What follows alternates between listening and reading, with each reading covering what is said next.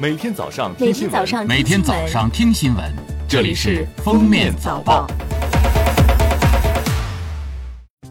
各位听友，早上好！今天是二零二三年七月十三日，星期四，欢迎大家收听今天的《封面早报》。首先来听今日要闻。近日，市场监管总局公布《食品经营许可和备案管理办法》，自二零二三年十二月一日起施行。办法明确，仅销售预包装食品备案有关要求，调整有关许可事项为报告事项，简化食品经营许可程序，压缩食品经营许可办理时限等。其中提到，进一步明晰办理食品经营许可的范围，对拍黄瓜、套茶等简单食品制售行为，做出了简化许可的规定。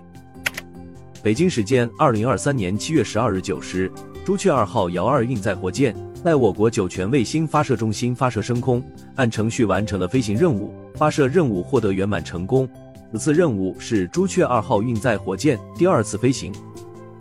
中国载人航天工程办公室副总师张海连十二日披露，中国计划在二零三零年前实现载人登陆月球开展科学探索，其后将探索建造月球科研试验站，开展系统连续的月球探测和相关技术试验验证。目前，我国载人登月的初步方案是采用两枚运载火箭，分别将月面着陆器和载人飞船送至环月轨道在轨交会对接。航天员从飞船进入月面着陆器，以后月面着陆器将单独下降着陆于月面预定区域。航天员登上月球开展科学考察与样品采集，在完成既定任务后，航天员将乘坐着陆器上升至环月轨道与飞船交会对接。并携带样品乘坐飞船返回地球。为完成这项任务，我国科研人员正在研制长征十号运载火箭、新一代载人飞船、月面着陆器、载人月球车等装备。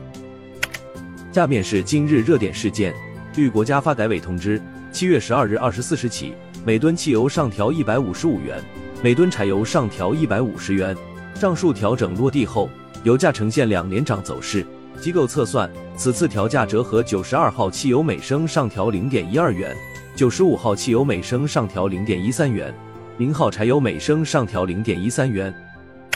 十二日，由自然资源部组织的中国第十三次北冰洋科学考察队搭乘雪龙二号从上海出发，前往北冰洋执行科学考察任务。本次考察预计总航程约一点五五万海里，九月下旬返回上海。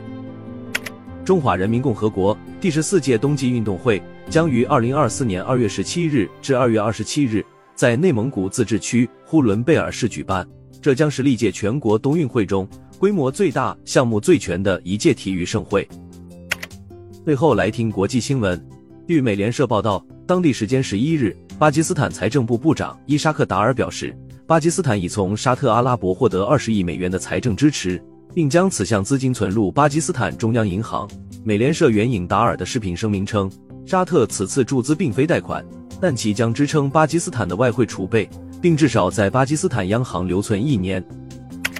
当地时间七月十二日，在印度尼西亚首都雅加达出席第五十六届东盟外长会议及系列会议期间，沙特阿拉伯外交大臣费萨尔代表沙特与东盟签署加入东南亚友好合作条约协议书。沙特成为第五十一个加入该条约的国家。